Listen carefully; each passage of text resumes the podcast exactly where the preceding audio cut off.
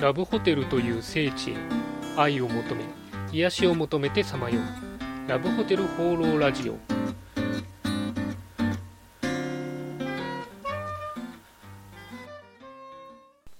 はいということで今週も始まりました。ラブホテル放浪ラジオ第48回。パーソナリティのラブホテルファンブログ管理人です。あの先週はちょっと用事が重なってしまったもんですからあのお休みをさせていただきました。どうもすいません。話は変わってですね、えー、いよいよ梅雨入りということで結構しばらく天気は悪いみたいですねあの今年はちょっと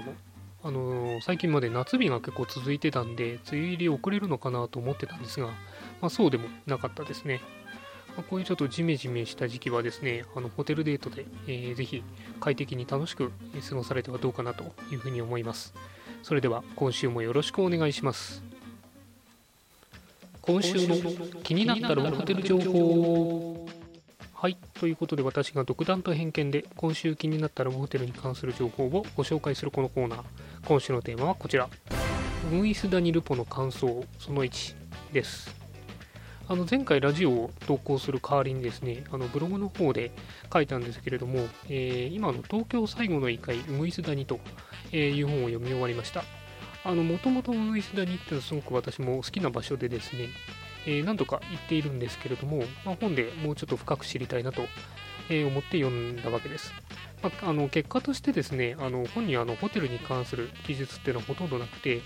まあ街自体の話であったりとか、えー、風俗で働いている方の人間模様っていうんですかね、えー、そういう内容でした。ただ、あの本、すごく面白くてですね、えー、ウイスダに知るのにもすごくいい情報がたくさん載っていたので、まあ、私が知っていることと合わせてですね、えー、今回お話ししたいなというふうに思います。まあ、ということで、まずはあの皆さん、ウイスダに知ってますか行ったことありますかということでですね、あのウイスダニっていう場所は JR の山手線あの、えー、上野の東隣の駅っていうんですかね、えー、になります。あの北口が一大ラブホテル街になっていまして、あの電車から上野でですねこう進んでいくとだんだんだんだん見えてきて、なかなかあのインパクトがあるというか、えー、壮大な感じです。で、実はですね、ウグイス谷ってあの地名じゃないそうなんですね、まあ、俗称といいますか。あの正式な地域名でいうと、えー、住所は台東区根岸というところになるそうです。じゃあなんでウグイス谷かという、えー、とこなんですが、まあ、明治まであの辺りあの田んぼが広がっている、まあ、渓谷というか谷でして、実際ウグイスもたくさんいたということでそういうふうに呼ばれていたそうです。実はあの今でもですね、あの駅のホームでウグイスの鳴き声なんか流してたりして、一応声は 聞けたりはします。でまあ、あの電車降りてホームに立つと南側が大きなこう丘というか崖になってまして北が、まあえー、ホテル街、えー、になってますその、まあえー、南側の丘の上というのは、え寛永寺の霊園に、えなってるそうですね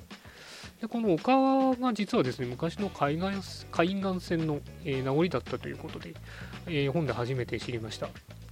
まあ、私は普段あの行ったらですね、必ず南口じゃなくて北口から出るんですが、初めて行った時は多分南口から出ていて、でかなりこの大きな坂をですね、下って行ったんで、えー、結構印象的です。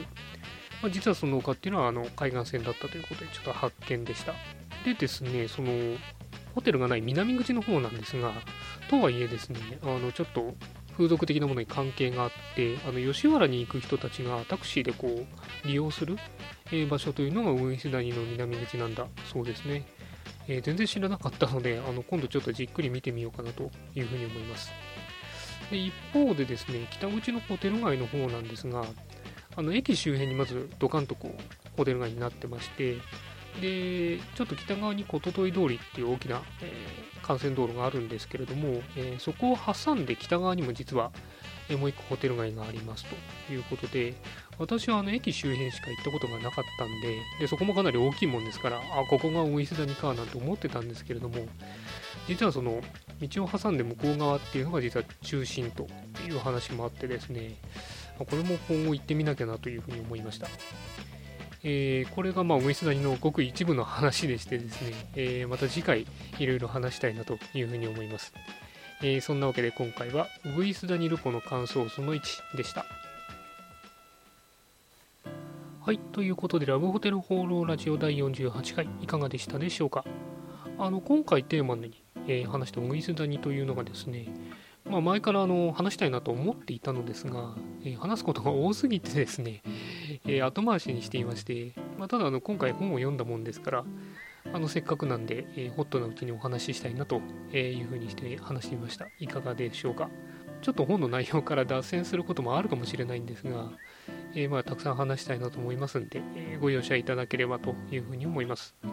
そんなわけでこの番組ではラブホテルに関する疑問質問番組への感想何でもお待ちしています。お気軽にコメントまたはメールフォームから投稿していただければというふうに思います。それでは今週も良いラブホテルライフを。管理人でした。